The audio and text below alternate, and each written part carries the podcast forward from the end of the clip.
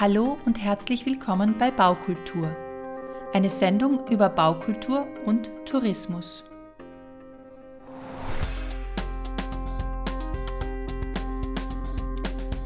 Wir sind deine Gastgeberinnen Astrid Meyer-Heinisch und Nadine Thaler.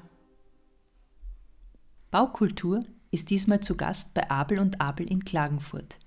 Wir sprechen mit Barbara und Christoph Abel in ihrem neuen Büro über das Bauen im Bestand und die Bedeutung des öffentlichen Raumes in Tourismusgemeinden. Hört rein. Vielen Dank für die Einladung. Barbara und Christoph, wir sind heute in eurem neuen Büro zu Gast. Wir freuen uns sehr darüber und möchten gleich mal starten mit eurer Biografie, die unterschiedlich ist. Und Christoph, du kommst eigentlich aus der Praxis, sage ich mal. Also du bist gelernt als Baumeister. Mhm. Ja. Und Barbara, du hast eher den, sagen wir mal, künstlerischen Zugang. ja, ist richtig. Berichtigt es mir, wenn, ja. ich, wenn ich da falsch liege oder wenn ihr da auch was ergänzen wollt. Wie haben jetzt eure beiden äh, unterschiedlichen Biografien die Herangehensweise an eure Projekte geprägt und wie prägen sie die Zusammenarbeit? Ja, ich, ich glaube, es ist nicht nur jetzt der äh, Unterschied zwischen der praktischeren Seite und der künstlerischen Seite zwischen uns zwei, was äh, entscheidend ist, glaube ich, auch der der männliche und der weibliche Part, was eigentlich ähm, sehr stark mitschwingt, vielleicht sogar mehr wie das Künstlerische und das Praktische, weil eigentlich ähm, durch die Biografie, die wir haben, werden wir quasi sofort in diese Schublade ein bisschen ergeben. Das heißt sofort, ich bin der Praktiker. Im Grunde fühle ich mich fast weniger Praktiker als wie die Barbara, weil die Barbara eher strukturierter ist, sage ich mal, oder die Dinge schneller am Punkt bringen möchte, wie ich derjenige bin, der dann versucht, lange über, oder vielleicht oft zu lange über Projekte nachzudenken da gibt es da eigentlich keinen Unterschied mehr. Aber zu Beginn war es natürlich so, es war für mich leichter, wie wir angefangen haben, ähm, die Projekte dann auch umzusetzen. Also wenn wir Ideen gehabt haben, dann haben wir es einfach schneller gleich umsetzen können. Deswegen haben wir es auch gleich selbstständig machen können nach dem, nach dem Studium. Das war dann relativ leicht und das war natürlich ein Vorteil. Ja. Und äh, die Barbara dann eher ein bisschen offen und freier hingegangen ist und ich oft noch am Beginn, sage ich mal, ängstlicher davor war, mich mehr zu trauen, weil die, Praxis oft, wie schon gesagt hat, das funktioniert vielleicht gar nicht. Gell? Das hat sich aber mittlerweile, glaube ich, komplett eingependelt. Also man kann jetzt sieht eigentlich keinen Unterschied mehr, finde ich. Ja. ja, vor allem, das liegt ja wirklich schon viele Jahre zurück. Also man sagt, mein künstlerischer Zugang kommt von dem her, also dass ich das Gymnasium mit künstlerischer Zusatzausbildung sozusagen absolviert habe.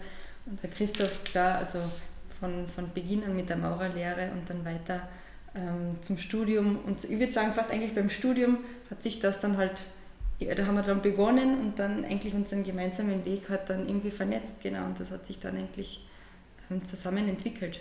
Mhm. Und unsere Herangehensweisen sind halt, ja, wie würde ich sagen, künstlerisch, gesamt, konzeptionell, also so wie es die Bauaufgabe halt verlangt. Jetzt immer mehr Symbiose, also wir sind mhm. eher so, wir spielen Ping-Pong und es wird einfach äh, im Entwurfsprozess einfach äh, abgeklopft in allen Ebenen, in verschiedensten Bereichen und das äh, funktioniert im künstlerischen genauso wie im praktischen Bereich. Ihr habt eure Diplomarbeit an der FH Kärnten, Studiengang Architektur, in einem Lehrstand in der Bahnhofstraße in Klagenfurt geschrieben, der gleichzeitig auch dann Anlaufstelle war und offenes Büro für Ideen von Bürgerinnen für die Gestaltung und Entwicklung dieser Bahnhofstraße. Wie seid ihr damals eigentlich schon relativ früh auf die Idee gekommen, keinen klassischen Entwurf als Diplomarbeit abzugeben, sondern euch mit Stadtentwicklung zu beschäftigen und auch mit Bürgerbeteiligung. Das war irgendwie einfach auch unser, unser Auslandsjahr oder halbes Jahr Erasmus-Jahr in Dänemark. Das hat einfach auch unseren Blick so geöffnet. Gell? Und wie dort Architektur gesehen wird oder sozusagen welche Schwerpunkte dort auch an die Architekturstudenten ähm, vermittelt werden, war einfach ein ganz anderes ähm, als was wir in, in Spital erleben durften. Und dieses wirklich auch vom Holzdetail bis hin zum absolut ähm, großen Denken in Dänemark, wo es total viel um Konzepte und um, ja, wir haben immer nur Icons gezeichnet, also um zu erklären, um was geht es eigentlich konkret. Also wirklich ganz raus wieder aus dem Detail und über das große Ganze nachzudenken. Und dann sind wir ganz viel in dieses ähm, raumplanerische und strategische irgendwie reinkommen. Und ja, es hat uns total interessiert auch. Gell? Und das waren damals auch die, die Space Doctors und alle, die so irgendwie auch spannende Projekte gemacht haben. Ähm, es war einfach interessant zu sagen, wir schaffen uns eigentlich die Projekte selber. Also man muss nicht immer nur darauf warten, bis etwas vorbereitet wird und dann ein Raumprogramm da ist und jetzt planen wir halt dann die schönsten Räume, sondern es geht einfach darum, einfach mit offenen Augen durch Städte und Orte zu gehen und zu sagen, was kann da eigentlich passieren oder was wäre notwendig. Und da hat sich sicher das Berufsfeld des Architekten oder der Architektin total verändert. Ja, die Architektur finden wir ja auch, startet ja viel früher. Wenn wir eine gute Architektur haben wollen, dann ist es nicht jetzt quasi ein Raumprogramm, das man Tisch kriegt, sondern die, die beginnt ja bereits äh, bei einer Idee oder bei einem, äh, wenn man sagt, okay, ich möchte jetzt ein, ein Bürobauhaus machen, ein Bauherr, dann ist ja das, in dem Moment geht die Architektur los und das vergessen ja viele und dann in, ist da in dem Moment dann ein, äh, ein, sag ich mal, ein Projektmanager da, der jetzt nicht unbedingt kreativ ist und jetzt äh, darüber nachdenkt, was könnte ein Büroturm sein, ein neu gedachtes Büro überhaupt sein, sondern der sagt einfach, okay, du brauchst ein Büro, das ist die Struktur, schreiben wir zusammen, holen wir uns Architekten. Ja, und dann ist automatisch irgendwie eine Chance verspielt. Und diese Chance haben wir damals schon gedacht in der Bahnhofstraße, mhm. so, man muss ja viel früher ansetzen und eigentlich mhm. einmal die Leute dorthin bringen und sagen, wir müssen jetzt drüber nachdenken, bevor wir überhaupt die Planung mhm. machen. Und das, mhm. das war auch die ganze äh, und eigentlich die, die Freude sozusagen an dem Tun, gell? weil einfach einmal sich darüber Gedanken machen, was, was kann der Raum eigentlich, was hat der für eine Atmosphäre, mhm und den zu verändern und da irgendwie spielerisch damit umzugehen, das hat uns als Studenten damals irgendwie total entsprochen. Genau, das ist, begleitet uns eigentlich bis jetzt. Die Bahnhofstraße ist so im Nachhinein auch betrachtet sehr politisch eigentlich auch gewesen. Also das war etwas, was wir gar nicht so wahrgenommen haben als Studenten, da sind wir hier so ein bisschen naiv reingegangen und dann auf einmal haben wir gemerkt, okay, wir ähm, tatsächlich, wir, will nicht konkurrieren, aber ein bisschen konkurrieren war es so mit den, mit den Bürgermeister waren, weil auf einmal waren die bei unseren Projekten da, so als, als, als, Statisten, die dann von den Medien fotografiert worden sind, die sind so angetanzt wie, äh, ich sage ein bisschen wie die Hampelmänner, böse gesagt. Aber, aber, es war halt so, ja, und das war für uns als, als das, das war halt das Spannende, einfach dann zu sehen, okay, wie, wie, wie, wie sehr die Politik man eigentlich vernetzen kann in der Architektur und die Entscheidungen. Mhm. Die wissen ja tatsächlich oft nicht, was sie entscheiden müssen, weil woher auch, sie haben ja teilweise die Ausbildung nicht und ähm, da habe ich das erste Mal gemerkt, okay, wir können denen ja das ruhig auch sagen, zu Beginn von einem Projekt, was wäre richtig oder was, was wären die Chancen und die Möglichkeiten in einer Stadtentwicklung. Mhm. Das war eigentlich da ganz spannend, das mitzunehmen, mit dem ich jetzt immer noch versuchen zu arbeiten. Ja. Mhm. Wir kommen dann eh später noch einmal auf mhm. die Bahnhofstraße zurück, ein bisschen in einem anderen Kontext, aber also nach Abschluss eures Studiums wart ihr sehr schnell äh, in der Selbstständigkeit. Also ihr habt das Büro Alpenpendler OG gegründet. Vielleicht wollt ihr kurz erklären, woher der Name kommt. Ja. Und ähm, dann würde ich euch gerne fragen, was hat euch denn zu diesem Schritt motiviert? Weil viele gehen nach dem Studienabschluss ja zunächst einmal in ein anderes Büro, arbeiten dort eine Weile und äh, machen sich erst dann im Laufe der nächsten Jahre selbstständig. Aber was war eure Motivation, das gleich zu wagen und welche Herausforderungen gab es? Zur Alpenpendler OG waren wir deswegen, weil wir sozusagen in zwei unterschiedlichen Bundesländern geboren und aufgewachsen sind. Also Christoph in Niederösterreich und ich in, in Kärnten. Und wir haben zu Beginn unsere ersten Projekte in Niederösterreich gehabt, beziehungsweise Oberösterreich. Weil da mein Netzwerk einfach da war von früher, also mhm. da habe ich als Bauleiter gearbeitet und mhm. da habe ich viele Leute gekannt und die waren alle so auch schon älter, so wie ich, deswegen war sie auch im baufähigen Alter, sage ich einmal. da haben wir unser erstes Projekt einfach umgesetzt und gleichzeitig haben wir auch da schon gesagt, okay, das ist irgendwie spannend, so in wie Klagenfurt in der Stadt zu sein, da jetzt irgendwas zu entwickeln und äh, voranzutreiben und trotzdem in so einem Dorf, so wie Strengberg, wo ich aufgewachsen bin, äh, auch jetzt einmal so von außen wieder hinzukommen und einfach vielleicht versuchen, denen auch ein bisschen die Augen zu öffnen. Und haben dort auch Projekte umgesetzt und ein bisschen so rumgerührt. Ja. Und das war eben dieses häufige Pendeln zwischen den zwei Standorten waren eben die alten Pendler zu Beginn. Ja. Also das dritte Büro war eigentlich der Zug und äh, das ist jetzt auch nach wie vor für dich, Christoph. Gell? Hm. Ja, und wir haben uns mit dem eigentlich sehr wohl gefühlt. Also zwei Wochen Mostviertel Strengberg, zwei Wochen Klagenfurt. Und wir waren wirklich in diesem Rhythmus sozusagen an beiden Standorten und es war, ja, es war sehr prägend eigentlich die Zeit, weil man eben von, von einem kleinen Gefüge sozusagen in die, in die größere Stadt Klagenfurt ähm, gekommen ist, also jetzt der Maßstab zwischen diesen beiden Orten. Und es war einfach auch wieder den Kopf freikriegen, wenn man dann zwei Wochen von, von einem Ort wieder weg war, hat man die Dinge mit Distanz wieder gesehen und das hat uns eigentlich irrsinnig gut getan. Und zur Frage der Selbstständigkeit, ähm, wir haben zu Beginn, also ich habe ja zu Beginn auch mit der Reblarchitekten in Linz kooperiert. Also da haben wir dann da habe ich ein Projekt mit einem Wettbewerb damals gemacht und das habe ich dann umsetzen dürfen. Und das habe ich quasi so als äh, Selbstständiger dann schon gemacht und da haben wir eigentlich, ähm, das war ganz toll, weil mit Peter Rippler und mit der Gabi haben wir, die haben uns auch sehr unterstützt und äh, weil ich habe oft Fragen gehabt, haben wir, haben wir zusammengesetzt am Abend noch auf ein Bier und haben sie mir erzählt, ähm, was eben entscheidend ist, was wichtig ist und das war, hat sehr viel geholfen, auch in der, in der Struktur dann vom Büro und wie man dann ähm, tatsächlich als Selbstständiger nach dem Studium, dass, dass das auch funktioniert. Ja. Also was für mich jetzt eigentlich sehr, mhm. deswegen war es eigentlich nicht so schwer eigentlich. Ja. und dadurch trotzdem immer, dass wir zu zweit waren. Also ich glaube, wenn man jetzt mit dem Studium fertig ist und als Einzelkämpfer, gibt es sicherlich noch andere Hürden, einfach auch die Motivation vielleicht oder gewisse Ängste, die man dazwischen hat und das kann man zu zweit sicher besser abfedern. Mhm. Ihr ähm, seid ja vor kurzem erst umgezogen. Wir sind jetzt in eurem neuen Büro in der Vilharstraße in Klagenfurt. Und bis April 2023 wart ihr im Coworking Space im Hafen 11. Das ist ein ähm, ehemaliges Architekturbüro gewesen, das ihr auch umgenutzt habt und ihr habt quasi den ersten Coworking Space in Klagenfurt gegründet. Inzwischen gibt es schon mehrere, unter anderem auch die Anlegestelle, wo ihr auch ähm, mitgewirkt habt und mitgestaltet habt. Es gibt aber inzwischen ja auch Coworking Spaces in Hotels, wie zum Beispiel Hotel Shani in Wien aus eurer Perspektive und Erfahrung, welche Vor- und Nachteile haben denn äh, Gemeinschaftsbüros und seht ihr da auch in den letzten Jahren einen Trend? Der große Vorteil ist, dass nicht alleine zu Hause zu sitzen und wie es viele ja tun, in Kreativberufen ähm, im Homeoffice zu sein. Ich meine, die Pandemie ist jetzt ein eigenes Thema, die würde ich jetzt aber kurz einmal ausklammern. Aber es ist trotzdem auch sozusagen schon vor 10, 15 Jahren war das in Kreativberufen, waren über ein Drittel, glaube ich, oder fast über die Hälfte der Selbstständigen im Homeoffice. Und natürlich gibt es Vorteile im Homeoffice, aber das, der wirklich große Nachteil ist, dass der wenige Austausch und dass die Kommunikation da einfach halt wirklich leidet und das Persönliche darunter total leidet. Und das kann ich jetzt einfach als Resümee für fast zwölf Jahre Hafen 11 sagen, dass, diese, dass die persönlichen Kontakte und die, die Freundschaften, die sich ja daraus ergeben und vor allem das Verständnis für andere Berufe, das ist einfach so ein großer Mehrwert, den, den tragt man sicher lang mit sich weiterhin auch mit.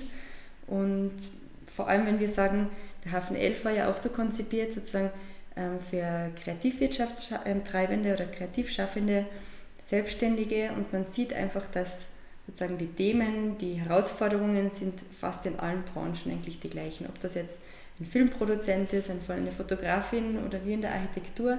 Wir haben natürlich die Themen ähm, wie, wie wird eigentlich Kreativarbeit gesehen, wie wird sie honoriert, wie wird sie ausgeschrieben, wie wird sie vergeben. Also das sind alles diese Dinge, wo wir uns gegenseitig unterstützen haben können und uns gemeinsam freuen können, wenn ein Projekt da fertiggestellt worden ist. Und dann hat es einmal eine Filmpremiere gegeben, wo wir dann alle dort waren. Also es hat uns irrsinnig gestärkt und, und auch halt mit dem Ort eigentlich total verbunden. Ich meine, der Hafen 11 ist ihnen eben zuvor ein Architekturbüro dann weiter genutzt worden. Und es gibt aber nach wie vor, wie wir wissen, wie in anderen Städten viele Leerstände und an diesem speziellen Ort wollten wir halt auch sozusagen diese, die Entwicklung im Bestand halt fördern und mit interessanten Menschen füllen. Ja, und das war ja auch das Interessante, das war am Beginn war es eher so das WG-Feeling, also wir waren ja irgendwie so die Ersten, das war ja was Besonderes und da sind wir alle so hingegangen, wir sind jetzt in einem Coworking Space, wir leben so, arbeiten nebeneinander so offen und wir sind alle selbstständig und das war ganz ein, ein cooles Feeling auch. Gell? Und das war halt, am Schluss hat sich das natürlich ein bisschen abgestumpft, weil die Leute dann mehr so viel gewechselt haben, wir haben uns gut gekannt und es war dann eben, jeder hat seine, ist seiner Arbeit nachgegangen, das ist ein bisschen anders geworden. Ja. Aber ähm, bei vielen anderen Bereichen, wo Coworking Spaces angeboten werden, wo jetzt viele verschiedene Player, so wie in Hotels, immer wieder neu dazukommen, da ist dieses Gefühl immer noch da, weil einfach dann äh, redet man dazwischen über etwas und ähm, tatsächlich ist es auch so, dass ich dieses äh, Gefühl öfters im Zug habe, weil immer mehr Leute im, im Zug arbeiten und wir sitzen auf zu dritt, zu viert so nebeneinander von einem Tisch und dann irgendwann fängt einer zum Reden an und dann merkt man einfach, wie spannend, da ist der Regisseur von Grafenstein und dann ist der, der äh, Filmemacher von Berlin dabei und dann diskutiert man über Themen und das ist ganz spannend und das passiert immer wieder auch. Gell? Und deswegen wäre ich dafür, wenn man das irgendwie schafft. Die ÖBB muss Coworking Waggon haben und das wäre das Geilste überhaupt. Ja, das wäre super mit ja. Funktionierendes WLAN, oder? Genau. Vor allem über den Semmering drüber. Okay. Das, das muss sein, ein Waggon wirklich nur für so offenes Arbeiten, ordentlich Arbeitsplätze und das wäre lustig. Das Schönste überhaupt, ja. Das fehlt noch. Ja. Dann fast viel zu oft hin und her. Aber vielleicht hört unseren Podcast jemand von der ÖBB, Ja, der das das, diese Idee und Anregung aufnehmen könnte. Ich habe tatsächlich mit jemandem gesagt, die ÖBB, da muss man äh, bei einer Hotline anrufen, gibt es eine spezielle. Und wenn man dann zehnmal anruft, dann kommt da was in Bewegung. Jetzt habe ich mittlerweile zehnmal angerufen und das Thema vorgetragen. Also vielleicht kommt es irgendwann. Könnt ihr mit, ähm, weil ich gefragt habe, eben, ob ihr da auch einen Trend seht, ähm, wie sich das in den letzten Jahren entwickelt hat, könnt ihr auch mit dem Begriff Vocation was für euch anfangen? Also es geht natürlich darum, sozusagen flexibles Arbeiten und an Orten, die schön sind, würde ich sagen. Also es gibt nicht nur das Büro, es gibt nicht nur das Homeoffice, sondern wir müssen natürlich auch mal im Urlaub arbeiten oder wir sagen, wir arbeiten, aber gehen an einen schönen Ort. Und das ist natürlich ein Trend. Und die Coworking-Betreiber, die, die steigen da natürlich auch irgendwie ein und, und wollen das als Businesskonzept auch entwickeln. Und wir haben es selber noch nie probiert, jetzt wirklich als Programm, gell, da mal wo mitzuwirken, aber das wäre sicher spannend. Und habt ihr in Niederösterreich auch so ein Coworking Space Projekt angesteuert oder angedacht? gehabt? Ja, also wir haben dort auch in einem Coworking Space gearbeitet und haben das auch zehn Jahre fast in betrieben. Wir haben es jetzt ähm, aufgehört. Die große Veränderung 2023. Das Thema war tatsächlich auch die, die Pandemie und am Land und ähm, damit äh, war es nicht mehr finanzierbar. Also wir haben dann glaube ich nur mehr vier Leute gehabt in Summe für zehn Plätze und ähm, das war dann einfach nicht mehr möglich und die Leute haben sich tatsächlich am Land mehr äh, zurückgezogen in die Homeoffice-Bereiche, weil wir mit vielen gesprochen haben und auch nachgefragt haben, warum sie nicht mehr wollen. Und sie haben alle gesagt, naja, sie haben sich jetzt daran gewöhnt, sie wollen nicht mehr. Und hat, äh, deswegen haben wir es dort aufgegeben gehabt. Aber wir haben es dort auch initiiert und haben auch verschiedene am Land umgesetzt. So wie in Moosburg funktioniert er wunderbar. Das ist einer, der sehr gut geht. Das hat auch in Strengberg sehr gut funktioniert, aber auch bedingt ein bisschen durch das, dass wir jetzt mehr Schwerpunkt Klagenfurt haben, ist es ein bisschen schwächer geworden draußen und haben uns dann gesagt, okay, wir behalten uns das Büro zwar, aber nicht mehr als Coworking Space, sondern als normales Büro. Ja. Genau. Also in Strengbeck haben wir das als Verein sozusagen betrieben. Wir haben einen Verein gegründet und ähm, sind dort als Betreiber aufgetreten. Das ist sich jetzt einfach wirklich ähm, finanziell nicht mehr gut ausgegangen. Und in Klagenfurt war ja die Besonderheit, oder ist nach wie vor die Besonderheit, dass der Hafen 11 und die Anlegestelle von der öffentlichen Hand betrieben werden. Und auch die Hafenstadt. Ja. Und die Hafenstadt auch, ja, Entschuldigung.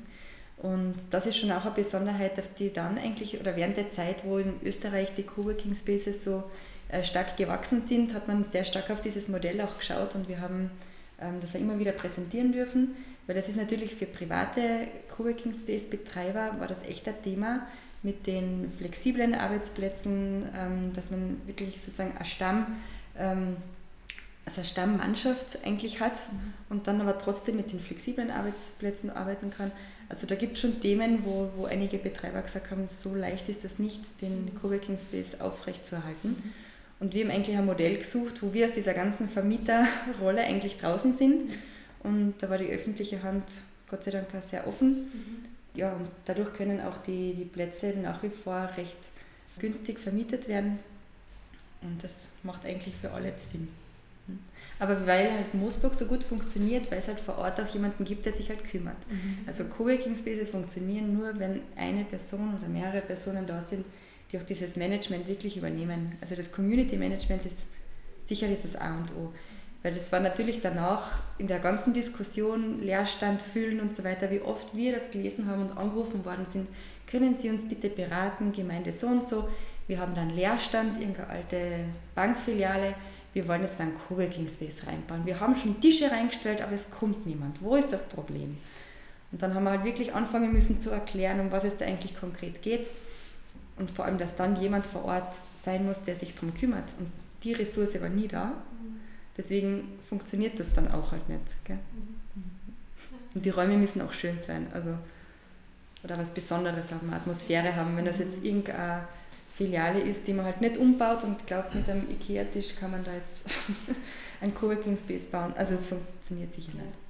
Ja, spannend. Also Bahnhofstraße ist ja auch, hat ja mehrere Aspekte. Da gibt es jetzt die, oder gab es dann die Viertelagentur, wo ja auch, wo es ja auch darum ging, dass es einen Kümmerer, Mhm. das Wort ist sehr unglücklich, aber jemanden gibt, der, der sich darum bemüht oder sich ähm, darum sorgt, dass da Entwicklung passiert. Ja. Wie immer braucht es Menschen, die die das tun und vor allem, weil die auch für ihr Tun bezahlt werden, sonst ist die Motivation halt auch gering. Man kann lang etwas für die Freude machen, und, aber es ist echt, echt ein Job. Ja. Oder ihr habt es vorhin schon erwähnt, das Bauen im Bestand ist auch ein großes Thema bei euch und das ist auch etwas, wo wir ein bisschen nachhaken möchten. Und zwar habt ihr das Projekt Biohof Schabus in mehreren Etappen, soweit ich das gesehen habe, umgebaut. Mhm. Und ähm, das ist ja auch ein, das Bauen im ländlichen Kontext, was jetzt auch nicht das, das erste Mal vorkommt, dieses Thema bei euch. Das war ein, ähm, der Aspekt, der mich daran interessiert oder wo ich nachfragen möchte, ist, da gibt es einen historischen Drahtkosten, einen Getreidespeicher sozusagen, äh, der umgebaut wurde und als Ferienwohnung jetzt vermietet wird. Vielleicht können Sie uns über das Projekt ein bisschen was erzählen und über auch die Materialwahl und den Umgang mit dem Bestand. Die Familie Schabos sind ganz besondere Bauherren, ähm, die sind Biobauern und ähm, die leben auch diesen ganzen Biogedanken in, in ganz also allumfassend in ihrem Leben. Also das ist etwas, wo man selten Menschen trifft, die einfach in allen Bereichen äh, so nachhaltig denken und ähm, alles abwägen und alle Themen eigentlich so hinterfragen, ist das richtig, ist das falsch. Und ähm, der Stefan Schaub ist auch jemand, der sehr aktiv jetzt auch im, im, äh, in dem Region ist da Nassfeld und weil sie dort auch eine Alm haben, wo sie dabei sind. Und eben auch in der Ortschaft, in dieser kleinen Wotschik heißt die, das ist kurz nach Hermager, also Watschik eigentlich, Wotschik sagt man.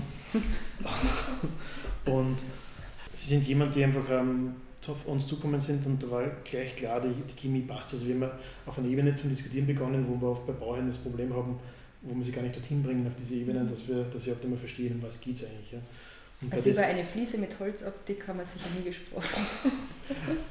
ja, er hat gesagt, das, das, das geht um das Handwerk und es geht um das Material und es geht um die Atmosphäre von einem Projekt. Und äh, dieser Drahtkosten war das zweite Projekt, was auf uns zukommen sind. Das war schon genutzt als äh, Ferienwohnung, aber ähm, die waren überhaupt nicht glücklich. Das war eben nur, sagen wir mal, ein bisschen einfach ausgebaut und sie wollten es einfach ordentlich haben und auch reduzierter. Sie haben es irgendwie, glaube ich, für fünf, sechs Leute gehabt. Mhm. Und sie wollten es einfach kleiner haben, weil ich gesagt habe, die Qualität ist ihnen wichtiger und nicht jetzt die Masse an Leute, die dort einziehen. Das war schon mein erster Aspekt, der sehr mhm. äh, spannend war. Und dann haben wir gesagt, ja, was wäre die Materialität, wie können wir das machen, wie können wir das umbauen. Dann habe ich ihn gefragt, ja, was, was hat er für Bäume so im Wald? Er hat einen Wald gehabt und er sagt, ja, große Weißtannen. Sage ich, super, Weißtannen ist so wunderbares Holz, mit dem wir arbeiten können. Sagt er, ja passt, dann schneide ich gerne mal ein paar Weißtannen um und trocknen wir, trocknen wir die, dann können wir entscheiden, wie wir die verarbeiten.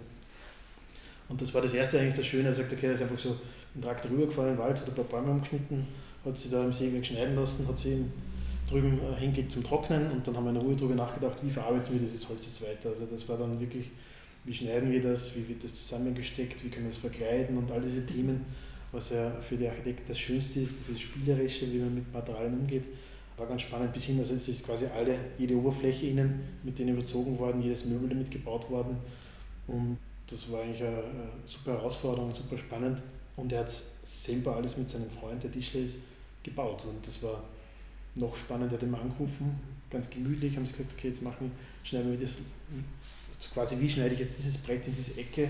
Hat mir ein Foto geschickt und gesagt, wie mache ich das jetzt am besten? Er glaubt so oder so, soll ich sagen? Und dann ist von mir wieder Meinung gekommen. Und so ist dann eigentlich jedes Detail eigentlich so, mhm. ähm, fast jede, jeder Anschluss irgendwie so durchdiskutiert worden und das war eigentlich recht schön. Ja. Mhm. Und ähm, sie haben eine riesen Freude mit dem, mit dem Drahtkasten und wird super angenommen. Es mhm. sind viele, viele Anfragen und äh, Sie könnten wahrscheinlich zehn hinstellen, was Sie aber niemals machen würden. Wir haben es selber auch schon einmal testen dürfen. Also ja. ist, ein, ist ein sehr spezieller Ort, wo dieser Drahtkasten steht. Das ist, ist der, der Hof mit dem Stall und das Wohnhaus von der Familie. Und es ist ja auch noch, seine Eltern wohnen sozusagen auch daneben im Auszugshaus. Also dieses ganze Ensemble und mittendrin steht der Drahtkasten bei einem wunderschönen großen Baum. Und wir haben auch genau in den zwei Nächten, wie wir dort waren, ähm, ist ein Kalb geboren worden. Also es war sehr, sehr speziell und ja, diese, diese kleinen Räume, die, die haben eine total gute Atmosphäre und man fühlt sich ja, in, in diesem ganzen Gefüge eigentlich eingebettet, auch als, als Gast sozusagen und als, als, als Tourist sozusagen. Mhm. Gell? Aber ja. du bist jetzt nicht Tourist im, im herkömmlichen Sinne. Das ist jetzt recht spannend, weil du das sagst. Wir haben mit äh, Roland Zint über Gastgeben in Resonanz gesprochen. Da hat er auch so etwas Ähnliches gesagt, also dass sich das Reisen oder das Touristsein wandeln wird. Mhm. Weil, und das ist jetzt meine Meinung, man ist ja eigentlich auch selbst immer Tourist, auch wenn man jetzt sich in der eigenen Stadt bewegt und beispielsweise irgendwo essen geht oder so, ist man mhm. ja genauso Reisender, so hat er das genannt, und Bereister in einem. Und deswegen das Gastgeben in mhm. Resonanz ist, mhm. wie du sagst, mhm. man ist dort wirklich so integriert und äh, ja, das, hat, das, das, hat eine ganz andere Qualität. Das interessiert uns ja auch, oder? Also, ja. dass wir, genau. Ich will das dahinter verstehen, wenn genau. der jetzt äh, kocht und wie ich am liebsten mit Koch rede und in den Suppentopf reinschauen, was er macht und, ja. und wo der herkommt, der Koch und warum er das so macht und wo, was seine Lebensgeschichte erfahren. Also das ist für mich das Spannende eigentlich, wenn ich jetzt irgendwo hinkomme, genau. dass ich einfach das alles verstehe und warum ist es so und das ist einfach ganz spannend. Mhm. Das ist, glaube ich, ja, das ist Deswegen reisen wir auch so würde ich fast sagen. Ja, ja, wir versuchen, das ist Airbnb eine super Erfindung, also da, da lebt man ja nicht überall, teilweise ist es ja schon ein Mainstream geworden, aber mhm. teilweise ist es so, dass man wirklich da mit diesen Leuten äh, in einem Haus lebt und das war in England zum Beispiel ganz spannend, da war wirklich so ein normales Einfamilienhaus und sind quasi da mitten zwischen der Familie haben wir da gewohnt und ähm, die haben uns aufgenommen und haben uns quasi äh, gefragt, was wir kommen, was wir machen und was und umgekehrt und das war eigentlich ganz interessant mhm. eigentlich und das das sollte ja Airbnb mehr sein als mhm. nur dieses. Ja, es sollte ein Businessmodell. Businessmodell, ja. Also dieses im Haus wohnen von einer Familie und das zu verstehen und die erzählen einen, wie eigentlich dieser Ort ist und wo, wo sie herkommen und dann versteht man eigentlich diese ganze, das Land besser oder die Region viel besser und dann mhm. kann man da ganz anders als Tourist mhm. dort mit dem umgehen und ist man kein so ein Tourist, der mehr Trampelpfade nimmt, sondern eher der Behutsame, der sich das auch genauso aus den Augenwinkeln von den Einwohnern anschaut. Ja. Mhm. Das ist, glaube ich, auch das, was das Schöne, spannend ist und dass das der neue Tourismus sein sollte. Mhm. Ihr habt noch ein anderes Projekt gehabt, und zwar das Hotel Dermut, ein Traditionsbetrieb in Klagenfurt am Wörthersee. Und man kann sagen, da habt ihr eine klassische touristische Bauaufgabe bekommen, und zwar eine Neugestaltung, Hotelbar und der Zimmer. Was waren die Wünsche der Bauherren und wie seht ihr eure Rolle als Architektinnen im Tourismus? Also die Bauaufgabe zuerst beim, bei dem Hotelprojekt war sozusagen mit den Zimmern ähm, einmal umzugehen. Zimmer zusammenzulegen, die zu klein geworden sind, die sagen, auch nicht mehr ankommen, die man nicht gut an den Mann und an die Frau bringen kann. Und das war so der, der erst, die erste also Aufgabe eigentlich. Das, das erste Gespräch war eigentlich mhm. so, er hat gesagt, er will ein paar Zimmer sanieren. Und ähm, ich habe gefragt, naja, macht das Sinn, nur ein paar Zimmer zu sanieren? Ja, das passt schon, fangen wir mal, was können wir da machen? Gell? Schauen wir uns mal, die drei Zimmer wollen wir irgendwie was machen, was können wir da machen? Gell? Und dann sind wir durchs Hotel so spazieren und gesagt, naja, da kommt irgendwie rein, es ist so dunkel. Und das Frühstücksraum ist schon sehr alt. Drin ist super Hof, wäre es nicht, nicht cool, wenn, das, wenn wir das auch die Rezeption irgendwie verändern von der Positionierung ja, vielleicht sollte man das auch machen. Ja. Und sind weitergegangen. Und so, so quasi ist eigentlich das entstanden, dass eigentlich aus diesen ähm, drei, vier Zimmern sanieren ähm, da ein ganzes Hotelprojekt geworden ist, das wir dann umgebaut haben. Ja. Also die, ich glaube, es hat ein Jahr gedauert, bis wir eigentlich so überhaupt auf dem Punkt waren, was wir eigentlich möchten. Und das ist ja auch, wie ich vorher schon gesagt habe, das Wichtigste, dass man eigentlich ähm, den Bauern so wirklich dorthin führt, was eigentlich das Notwendige ist und nicht der Bauer quasi sagt, das ist es und äh, macht es bitte nur den Entwurf sondern eben gemeinsam das zu entwickeln. Und das, das geht im Bestand oder muss im Bestand so gemacht werden, sonst funktioniert es nicht. Und deswegen glaube ich, dass da der Bestand auch eine viel größere Rolle spielen wird ähm, in der Zusammenarbeit mit den Architekten. Ja. Also da speziell bei dem Projekt ist es auch darum gegangen, dass jetzt sozusagen die neue Generation mhm. das Hotel übernimmt. Mhm. Und wir haben ihn eigentlich da sehr gut begleiten dürfen in dem Thema wo will er sich eigentlich hinentwickeln und wie will er sich positionieren. Und das war relativ spannend. Dieses Hotel hat einen, ähm, einen großen Wellnessbereich gehabt mit einem Hallenbad oder halt mit einem Becken. Und das haben wir dann auch wirklich zurückgebaut und es entwickelt sich jetzt hin Richtung Seminarhotel. Mhm. Also es ist der Frühstücksraum in einen Seminarraum umgebaut worden. Ähm, und diese Themen, die gemeinsam zu entwickeln und sagen, ihn auch hinzuführen, welche Räume was können und auch den Mut zu haben, etwas ähm, zurückzubauen, das war sicherlich eine gute Aufgabe. Ja. Mhm. natürlich ist die Rolle, was wir als Architekten haben, so ähm, die, die Bauern im Tourismus anzuregen, darüber mhm. nachzudenken, ähm, was, ist, was ist eigentlich die Zukunft. Gell? Viele sagen ja, wir sanieren ein Zimmer und wir sind wieder fit für die Zukunft. Gell? Das ist es ja nicht, gell? sondern sie müssen ja darüber nachdenken, äh, sich positionieren und was will ich eigentlich. Gell? Und das war bei ihm eben so, dieses Seminarhotel-Gedanke ist eigentlich nie so vordergründig gewesen, dass gesagt hat, eigentlich, ja, stimmt, das fehlt ja auch noch und das äh, könnten wir auch umsetzen und ähm, auch tatsächlich, das ist auch sehr, sehr gut angenommen worden. Seine Seminarräume sind äh, fast ausreserviert durchgehend und das und da hat er gesagt, das passt einfach. Und auch da sagt er, er macht einfach eine schicke Hotelbar, die Giovanni ja, das war so seine Liebe auch, weil er gesagt hat, das will er unbedingt, er hat so eine Freude mit seiner Bar. Und da war auch lange diskutiert, wo ist das? Ja, Rooftop-Bar und alles ein Rooftop, ist das super, aber eigentlich ist ja das Hotel so gelegen, dass es sowieso schon alle Berge und über die Stadt drüber schaut, brauche ich jetzt nicht aufs Dach gehen. Und dann ist es hier so ein Bindeglied geworden, wo man reinkommt und einfach zwischen Rezeption, Frühstücksraum, und ähm, die ganzen Durchwegungen, wo das eigentlich jetzt angeordnet ist, dass es einfach schon funktioniert, allein dass die Hotelgäste vorbeigehen und sagen, okay, da trinken wir schnell eins und nicht nur so eine klassische Hotelbar ist, sondern er das flexibel nutzen kann und ähm, damit eigentlich äh, sehr gut und sehr fit für die Zukunft ist mit, diesen, mit dieser Umsetzung, wie sie es gemacht hat. Auch haben wir darüber diskutiert, Hotelzimmergrößen. Ja? Also wir haben gesagt, naja, ist jetzt die Masse, die Quantität wichtig an Zimmern? Wir haben lange diskutiert darüber und ich habe gesagt, mach weniger und mach sie gut, als äh, auch wenn es jetzt vielleicht nicht so viel rentabel am Schluss ist, aber äh, über die lange Zeit wird es dann wird sich lohnen. Ja. Das sieht er eigentlich auch so. Ja. Das haben wir auch dann auch so umgesetzt. Ja. Also es sind viel weniger Zimmer geworden statt 60, 40 und ähm, die halt qualitativ hochwertiger. Und jedes Zimmer ist ganz eigen. Bedingt dadurch, dass einfach ähm, durch das Zusammenlegen und das Umstrukturieren von dem ganzen Hotel es nicht mehr möglich war, gleich Zimmer zu bauen. Ja. Wie, das ist eigentlich aber trotzdem ich meine, das, das Schwierige am Bauen im Bestand, aber auch das, ähm, was uns eigentlich reizt. Ich glaube auch, was den Besucher dann eines Hotels reizt, weil nicht jedes Zimmer gleich ist. Mhm. Und wenn er wiederkommt, hat er ein neues Zimmer und neue Ausblicke und neue Wohlfühlfaktoren. Kann ich nur bestätigen. Aus eigener Erfahrung. Ihr habt es vorher schon kurz angeschnitten. Das Projekt Business Beach mhm. Ist auch so am Rande des touristischen Projektes gelagert, aber eigentlich auch äh, bauen oder im öffentlichen Raum, wozu wir später auch nochmal kommen. Das war ein Pop-up-Büro, das ihr unter anderem in Bad Loretto in Klagenfurt, aber auch in Felden im Strandbad installiert habt ein Angebot zum Arbeiten im öffentlichen Raum, auch im Sinne des vorhin gefallenen Wortes Workation, also das mhm. heißt Baden und Arbeiten in einem. Wie wurde es denn angenommen und äh, welche Voraussetzungen braucht es für das Gelingen eines solchen Projektes?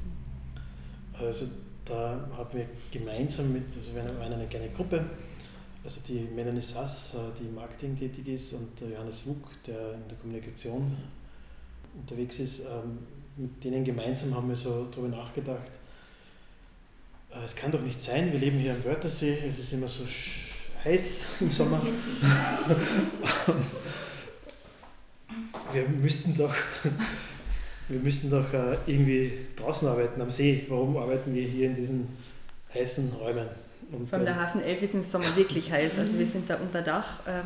Und genau, also warum, ich will ja eigentlich zwischendurch, aber die Möglichkeit, wir sind zwei Kilometer da von der Innenstadt entfernt vom See, es muss jetzt möglich sein, dass ich sage, ich arbeite, dann springe ich ins Haus und arbeite weiter.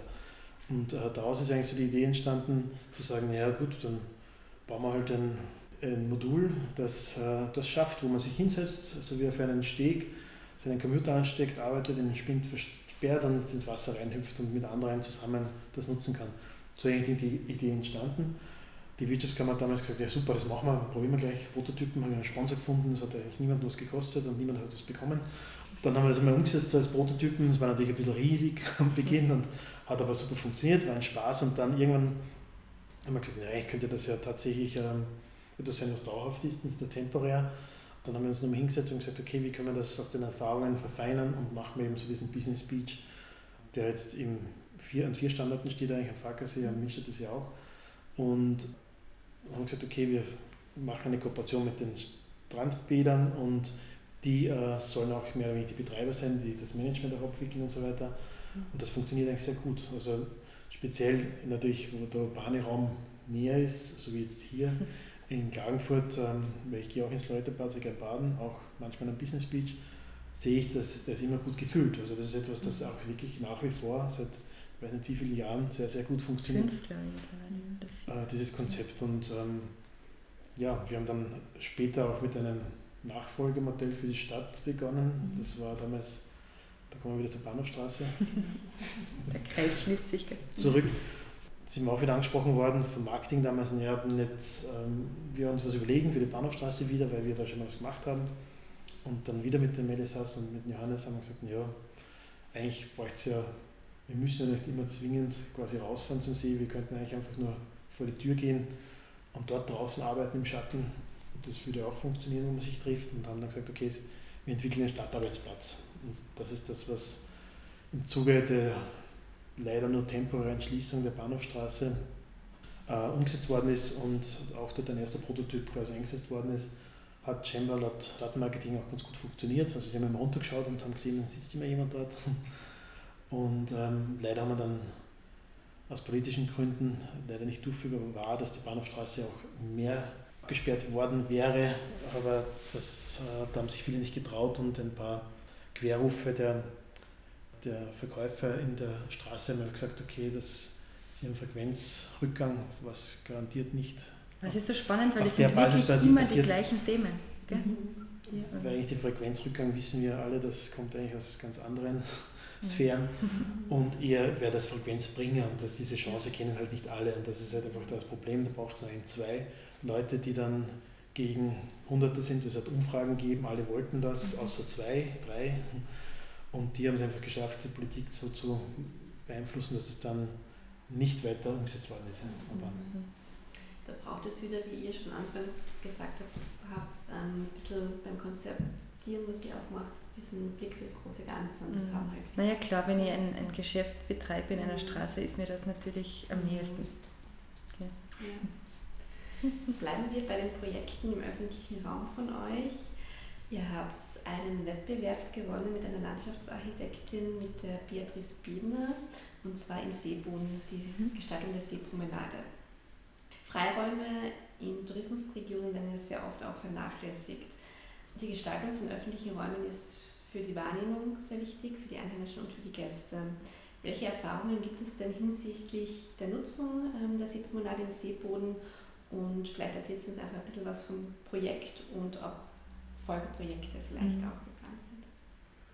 Ja, also die Promenade zum See in Seeboden ist jetzt in einem ersten Teilabschnitt erst realisiert. Ähm, wir sind noch nicht am See angekommen. Das heißt, sie beginnt aktuell an der, an der Hauptstraße, am Hauptplatz und ähm, begleitet sozusagen jetzt dann den, den Fußgeher, die Fußgeherin oder den Radfahrer, die Radfahrerin Richtung Süden, Richtung See. Aber wir enden derzeit an einem Parkplatz und es gibt jetzt sozusagen ähm, nach der Gemeinderatswahl ein, ein neues Team in, im Seeboden und mit denen arbeiten wir jetzt gemeinsam an dem nächsten, nächsten Schritt und an dem nächsten Abschnitt sozusagen, damit wir jetzt auch wirklich die Promenade ähm, bis zum See entwickeln. Ja, es war eben ein Wettbewerb, den wir gewonnen haben. Da ist es auch noch um einen, um einen weiteren Teil gegangen. Also um, um den Hauptplatz und dann die Anbindung zur Kirche. Gell? Also es war wirklich ein großer, großer Abschnitt, der da zu bearbeiten war. Und ja, wie gesagt, die Wahrnehmung ist jetzt einmal in erster Linie das Wichtige auch gewesen, dass man, wenn man an dem Hauptplatz ist oder an der Hauptstraße, dass man weiß, in welche Richtung ähm, sich der See sozusagen, ja, wo der See einfach ist und so, dass sie da einfach runtergehen kann, ohne dass man von, von Autos und so weiter wirklich gestört wird, sondern man kann wirklich promenieren. Also das Thema der Promenade muss man dann natürlich entwickeln. Es war ja Seeboden war ja ein bisschen so abgekapselt, so das Zentrum vom See, ein paar Fußwege runtergeben, aber nicht wirklich so einen, wo man sagt, okay, hier ist, gehe ich runter. Gell? Das war etwas, wo die Gemeinde vor dem Wettbewerb schon gesagt hat, okay, ähm, wir machen, wir stützen den Bereich und haben ein Haus gekauft, das weggerissen, dann haben sie einen Wettbewerb gemacht, gesagt, hier wollen wir runtergehen. Und ähm, die, die Promenade ist gerade, oder generell in, bei solchen touristischen Projekten ähm, geht es um eine Orientierung auch. Also es geht mhm. ganz stark darum, wo möchte man jetzt Touristen hinführen und wie möchte man sie in gewisse Orte hinbringen. Und hier ist etwas, was ganz wesentlich ist, ist einer der wichtigsten Radwege, was um den Mischersee geht, das quasi ganz unten am See vorbeiführt und ähm, die meisten kriegen Seeboden gar nicht mit. Also die fahren da durch und fahren einfach vorbei und haben gar nicht gemerkt, hier war jetzt ein Seeboden, ein Ort. Und ähm, da ist eigentlich das einer der Hauptpunkte gewesen, dass diese Promenade es schafft, einfach ähm, Aufmerksamkeit zu erregen und zu sagen, okay, was ist jetzt da? Da ist ja etwas, warum ist das da? Da schauen wir uns jetzt an, bleiben wir kurz stehen, gehen wir mal da hoch und schauen uns das an. Damit führen wir quasi Touristen von See nach oben, aber natürlich auch umgekehrt, die Touristen, die im Ort sind, äh, dass sie auch verstehen, wenn sie sich durch den Ort bewegen und sehen, aha, hier macht es auf, hier ist etwas, das zieht mich an und das führt mich unten und begleitet aber auch mit verschiedenen Attraktionen, wo sie Sachen machen können, wo es nicht quasi nur darum geht, von A nach B zu kommen, sondern auch, dass dieser Weg ein bisschen auch etwas zeigt und spannend ist und dass diese Distanz schnell überwunden wird und angenehm überwunden wird. Ja. Aber natürlich ist die Promenade nicht nur für den Touristen, sondern auch für die Personen, die dort wohnen. Und das Spannende ist, dass eigentlich genau dieses Areal, wo sich jetzt die Promenade eigentlich der erste Teil entwickelt hat, sind ganz viele neue Wohnbauten entstanden. Und das ist natürlich jetzt auch eine Umgebung, die die Promenade wahrnimmt, die sie täglich sieht, die Kommunikation auch schafft, weil sie wirklich großzügig auch ausgelegt worden ist und für die Menschen, die dort wohnen, einfach eine, eine schnelle Verbindung in den Ortskern auch darstellt. Und wir haben immer gesagt, wir wollen äh, die Promenade, wo die Fußgänger und die Radfahrer unterwegs sind, muss größer, breiter, äh, dominanter hochwertiger. sein, hochwertiger sein mhm. als die Straße, wo die Autos fahren. Also die, mhm. die Autos tun sich schwer zum Durchfahren, ganz bewusst. die wollen wir ja nicht dort haben. Aber natürlich gibt es die Verbindung zu den Wohnungen, aber die müssen quasi mit Gegenverkehr stehen bleiben bei jedem Abschnitt und mhm. haben nicht die Möglichkeit hier quasi durchzurasen, sondern müssen quasi auch ein bisschen promenieren. und äh, die äh, Fußgänger haben hier einfach den Vorrang und auch der Radfahrer. Und das ist auch ganz wesentlich in, bei solchen Projekten, weil selten ein Tourist mit einem Auto jetzt, wenn er sich, wenn er genießen will, irgendwo rumfährt. Mhm. Oder, ja, da gibt es ja. ja. auch das ist andere Bereiche. aber auch von dem Material, weil ja, sozusagen war es das wichtig, ähm, den Fahrstreifen fürs Auto in Asphalt auszuführen zum Beispiel mhm. und den, den Weg oder die Promenade wird tatsächlich dann in, in eingefärbten Beton mit Besenstrich ähm, in einer Sandfarbe äh, ja, zu realisieren und eben diese Wertigkeit und, und diese Wertschätzung dann auch ja, abzubilden. Aber so, solche Projekte mit, mit Gemeinden und Gemeindevertretern sind natürlich spannend. Da reden ganz viele Leute mit. Es wird präsentiert, es wird natürlich alles, was der öffentliche Raum ist, ist hochbrisant. Mhm. Vor allem, wenn dort solche Entwicklungen sind mit, mit neuen Wohnbauten. Es gibt Bauträger, ähm, es gibt Eigentümer.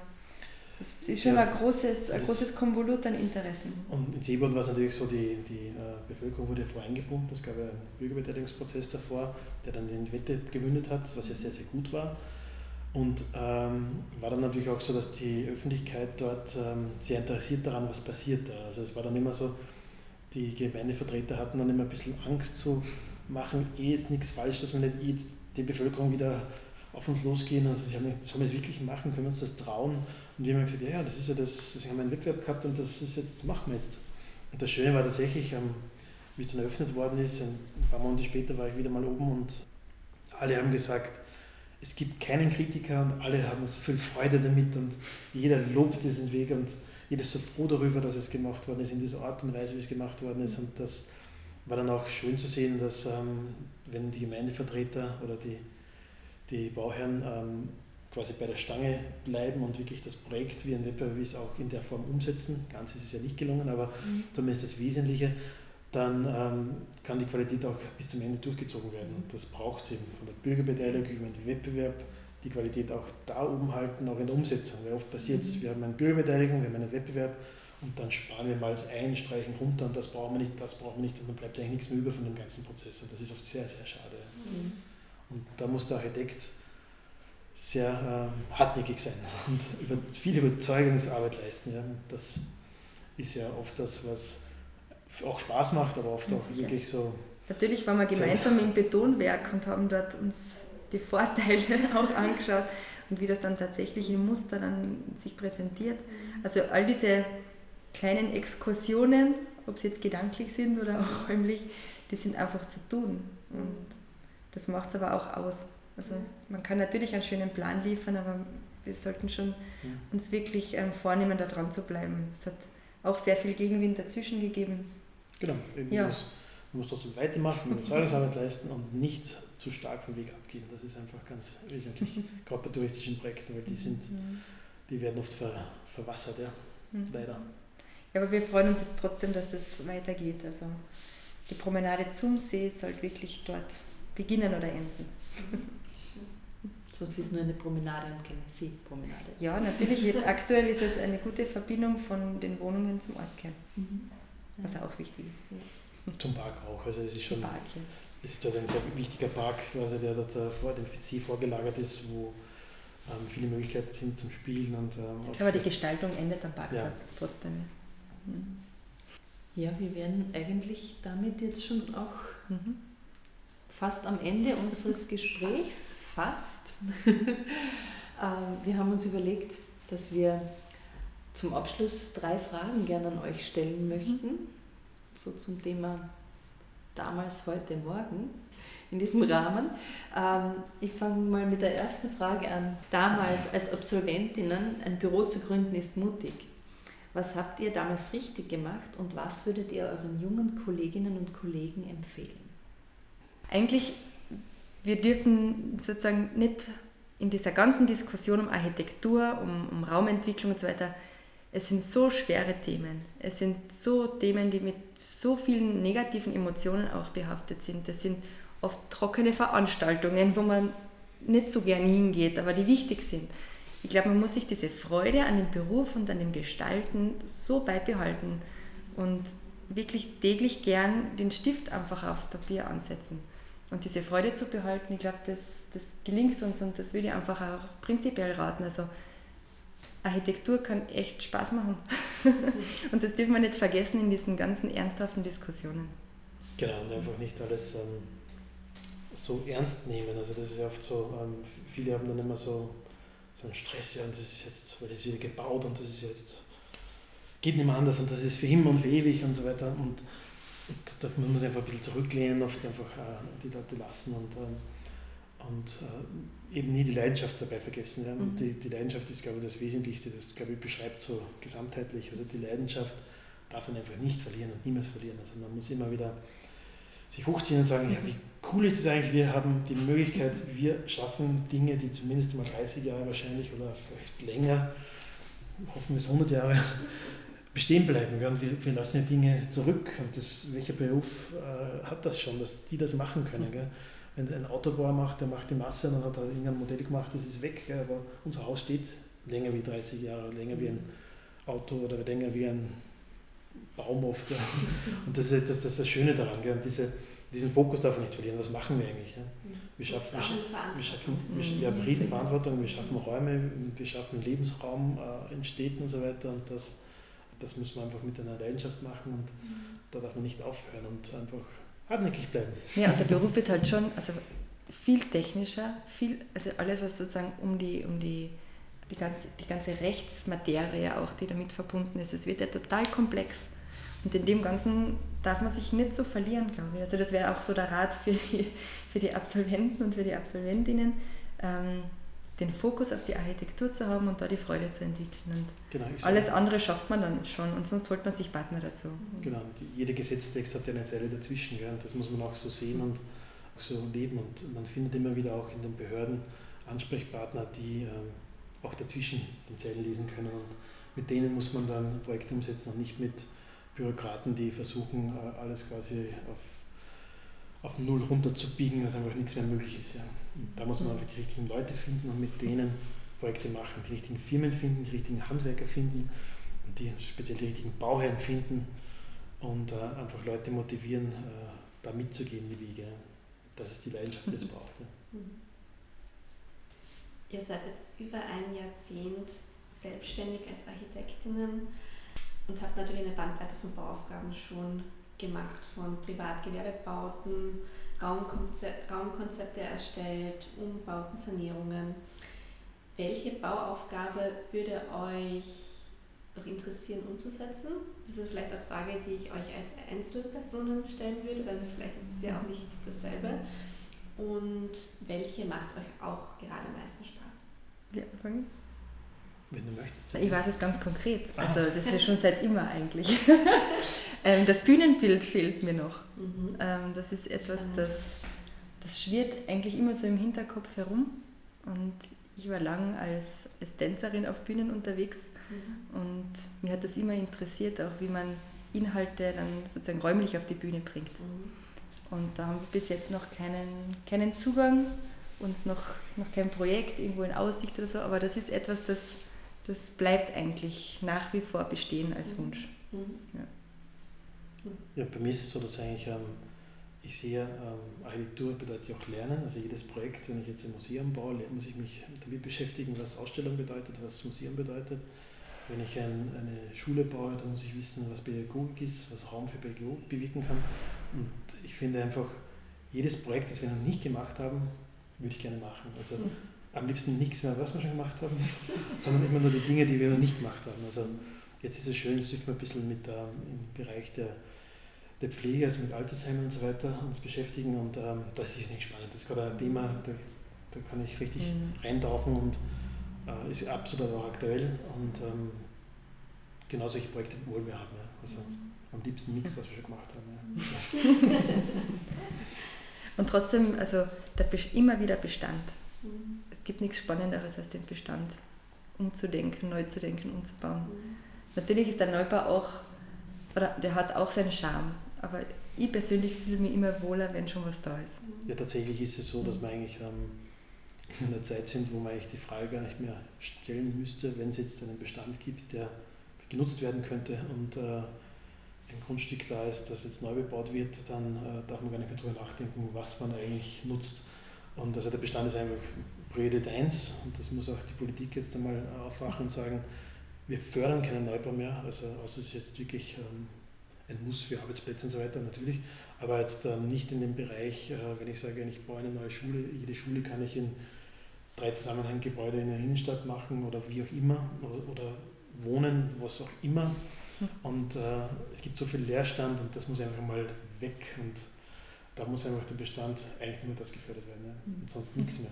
Und das Zweite, was wesentlich ist, wir müssen einfach darüber nachdenken, was machen wir, wie sanieren wir diesen Bestand. Und da gibt es eigentlich jetzt schon ganz spannende Themen, weil was mache ich mit den alten Alufenster? Muss ich das jetzt wegschmeißen oder wie kann ich mit dem wieder äh, was bauen oder wie kann ich mit dem umgehen oder wie kann ich mit dem alten Boden umgehen oder mit alten Materialien? Mhm. Diese ganzen Recyclingprozesse ist nicht im Sinne von ich schmelze es ein und mache es wieder neu, sondern auch wie kann ich ganz dezidiert mit gewissen Dingen umgehen. Ja?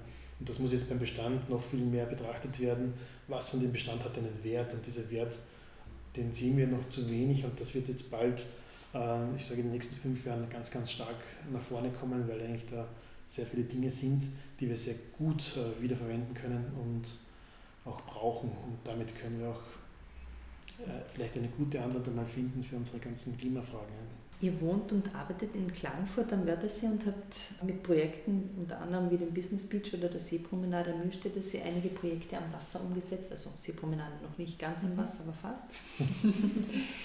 Wie sollte sich die Tourismusregion Wörthersee verändern und wo seht ihr da als Architektinnen Gestaltungsmöglichkeit? Es, es Wie viele Stunden gesagt, haben wir denn jetzt noch Zeit? das, wurde, glaube ich, schon mal vorgeschlagen. Also, ähm, einfach den Wörthersee absenken, einen Zaun rundherum bauen zu den ganzen privaten Bereichen und äh, den neu gewonnenen Streifen öffentlich und zu machen. Den neu gewonnenen Streifen öffentlich zu machen und dann hätten wir das ganze Thema schnell erledigt. Ja. Also das wäre mein Traum, dass jetzt der, dass einfach der, der, die Region vorm See öffentlich ist. Ja? Und, äh, und es darf einfach keine Diskussion mehr geben, was wir mit diesem Raum machen, was wir da hinbauen. Eigentlich ist Stopp aus, vorbei. Also das darf einfach nicht mehr gebaut werden am See und fertig. Und es muss einfach darüber nachgedacht werden, wie können wir diese äh, Grundstücke in die öffentliche Hand bekommen oder zu Nutzern bringen, die das auch für die Öffentlichkeit zugänglich machen. Und keine andere Diskussion darf mehr geführt werden. Ja ich höre ja gerade so die Diskussion, ja, okay, wir akzeptieren jetzt äh, am Wörthersee, dass wir eine Zweitwohnsitzregion äh, werden und wir müssen jetzt äh, die Zweitwohnsitze quasi äh, befrieden. Also das ist die neue Aufgabe und ich finde das einen kompletten Schwachsinn. Also ich finde, das kann nie so sein, dass wir uns dem beugen dürfen, sondern wir müssen einfach sagen, okay, die können entweder so stark besteuert, dass sie die ähm, Häuser auch ähm, vermieten, die jetzt immer leer stehen, die jetzt gebaut werden, die Apartments und so weiter. Und ich würde sogar eine Polizei einsetzen, die, die, jetzt alles abklappert und nachschaut, ob jetzt da äh, ein, ein Haus äh, mehr wie zwei Monate leer steht oder so. Ja, das, das darf einfach nicht sein, soll das ja. Das ist ein Raum, der jedem gehört. Oder wird es jedem wirklich ein ein Eck weg und jeder muss es hergeben. Ja. Also bin ich richtig, was das richtig sein, weil könnte ich emotional werden, weil ich das nicht verstehe. Das ist schon, dass das Bauen am Wörter, sie bildet halt schon ab, wie wir halt gesamtgesellschaftlich aufgestellt sind. Mhm. und dieses, diese Barrieren schaffen und ähm, Zugänge nur für gewisse Gruppen, das ist etwas, das wir und jemanden ausgrenzen, mhm. das ist ja etwas, das wir ja im Alltag überall erleben. Und wir haben ja auch Bauern am See und ähm, kann mich erinnern, bei einem Gespräch sind wir bei ihm am Grundstück gesessen, so Richtung Blick auf See, dann kommt so eine Gruppe Stand-Up-Paddler. Er sagt, ja, diese Stand-Up-Paddler, die dürfen ja nicht fahren, die, die setzen sich dahin bei mir und so. Und ich habe so, ich hab ein bisschen geschmunzelt und mir gedacht, ja, wie cool eigentlich, ja, die, die eignen sich eigentlich den Raum wieder an und, und die nehmen denen diese, dieses so, das diese ist das ist exquisit weg. Ja. Und ich habe gesagt, eigentlich könnten wir eine Gruppe starten mit ähm, Stand-Up-Paddler, die einfach ganz bewusst solche äh, Grundstücke belagern, dass man sagt, fährt da vorhin oder man baut ein Floß vielleicht und fährt da quasi vor diese Grundstücke hin und, badet einfach dort und schwimmt und schaut, also, beobachtet die. Also dann nicht umgekehrt, dass sie am See rausschauen, wie schön ist es, da ist keiner, sondern wir machen es umgekehrt, sitzen es. Also keine Klimakleber, sondern Stand-Up-Paddler. Genau, Stand-Up-Paddler, dass man diese ja, aber wie, wie gesagt, also das, das Bauen im öffentlichen Raum, also das See ist sozusagen ja auch öffentlicher Raum. Mhm. Und da den Spieß umzudrehen, warum nicht? Also der, der nächste Arbeitsplatz dann nicht im Strandbad, sondern am Wasser mit Blick auf Privatbesitz. Genau, und, und scheinbar darf man ja äh, Flosse bauen, wenn, das braucht man ja keine Zulassung, nichts. Also das geht ja, wenn man sagt, das ist ein Segelboot. Ähm, hat jetzt ein Bekannter von mir gemacht und, ähm,